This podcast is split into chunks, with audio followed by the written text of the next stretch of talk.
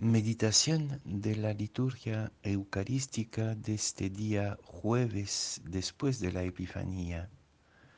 La primera lectura es todavía de la primera carta de San Juan, capítulo 4, versículos 19 hasta el capítulo 5, versículo 4.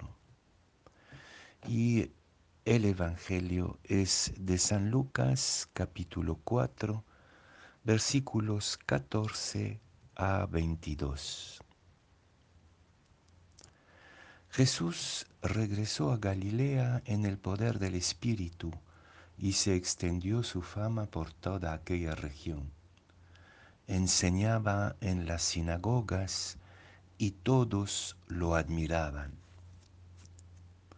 fue a Nazaret donde se había criado y un sábado entró en la sinagoga como era costumbre. Se levantó para hacer la lectura y le entregaron el libro del profeta Isaías. Al desarrollarlo, encontró el lugar donde está escrito, El Espíritu del Señor está sobre mí, por cuanto me ha ungido para anunciar buenas nuevas a los pobres.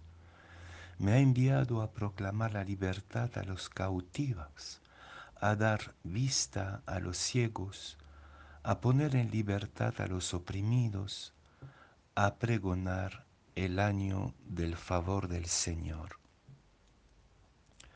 Luego enrolló el libro, se lo devolvió al ayudante y se sentó todos los que estaban en la sinagoga lo miraban detenidamente. Y él comenzó a hablarles.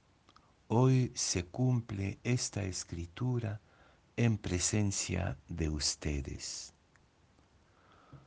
Todos dieron su aprobación, impresionados por las hermosas palabras que salían de su boca.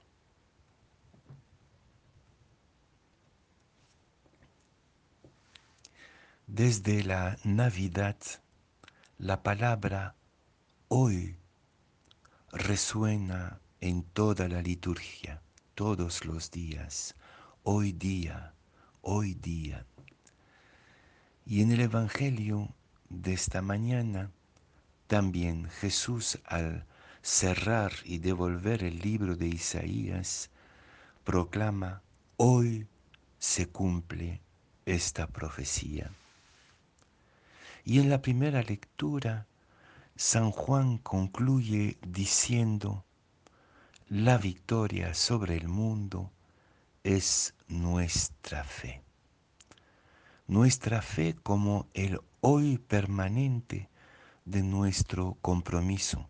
Cuando hablamos de fe, espontáneamente pensamos en creencias, pensamos en el cielo o en el infierno, en el futuro.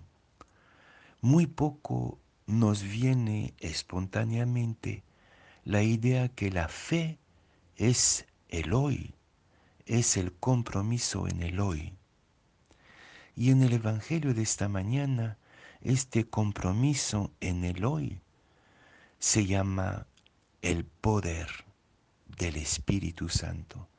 Para San Lucas, Jesús es el testigo permanente de este poder del Espíritu. Es, podríamos decir, el Evangelio del Espíritu que inspira, empuja, mueve a Jesús. Para nosotros también los bautizados, el Espíritu es esta energía diaria que nos pone en la victoria concreta de la fe. No, la fe no es ante todo creencias, sino más bien acción, compromiso en lo cotidiano. Qué belleza la visita de Jesús a su pueblo natal, el lugar donde fue criado, como dice el Evangelio, y donde manifiesta a la lectura del profeta Isaías cómo el Espíritu realiza inmediatamente en el hoy, en la urgencia del sufrimiento humano, la novedad de Dios, la novedad del reino.